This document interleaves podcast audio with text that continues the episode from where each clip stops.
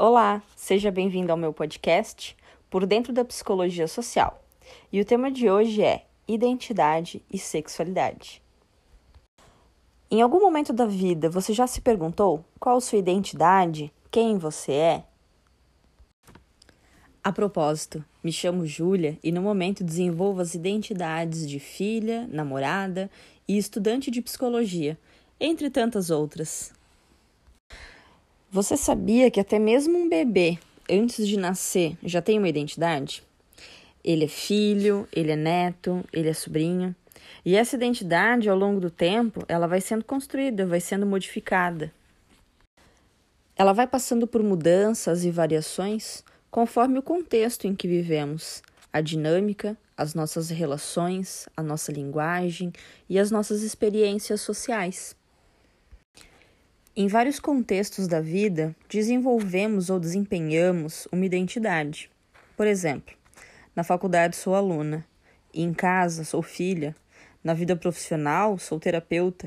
Então, podemos dizer que a identidade é uma constante metamorfose? Para a psicologia social, a identidade é uma construção dinâmica da unidade da consciência de si onde cada indivíduo constrói a sua identidade baseado no seu meio social, na sua cultura, naquele meio em que vive, absorvendo as crenças, as aprendizagens de todo aquele contexto que é passado de geração em geração. E ao longo de toda a absorção desse aprendizado, vai construindo a sua identidade. Agora, o que identidade tem a ver com sexualidade? Eu vou falar sobre a minha experiência, sobre o que aconteceu comigo.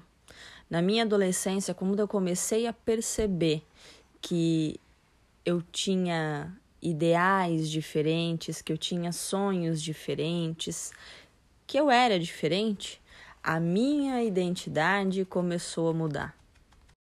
E aí então eu comecei a me questionar sobre, sobre a minha identidade se é que eu era a menina da mãe, se eu é que era a princesa, se eu realmente só gostava de rosa, porque naquele momento eu comecei a perceber que na verdade eu não era uma menina heteronormativa.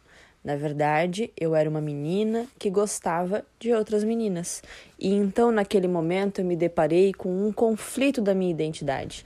Aquilo que foi construído ao longo dos tempos: que eu era uma menina, que eu teria um namorado, que um dia eu casaria, eu teria filhos, e isso tudo baseado em cima da crença de que seria dentro de um relacionamento hétero.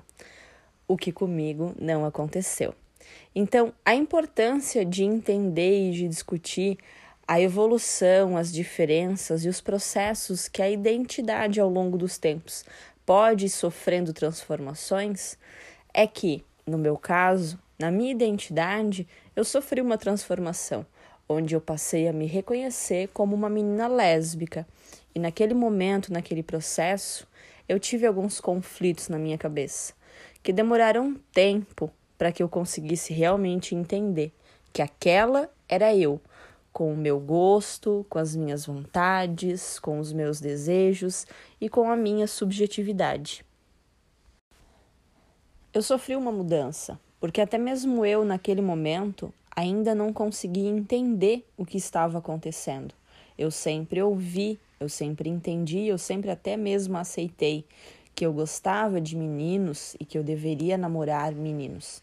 Mas naquele momento, devido àquilo que estava dentro de mim, ao meu gosto, ao meu sentimento, eu percebi que a identidade também partiria daquilo que eu tomaria como certo, como correto, como que seria importante para mim. E naquele momento, eu também tomei a decisão de mudar a minha identidade, o contexto da minha identidade e me assumir como uma mulher lésbica.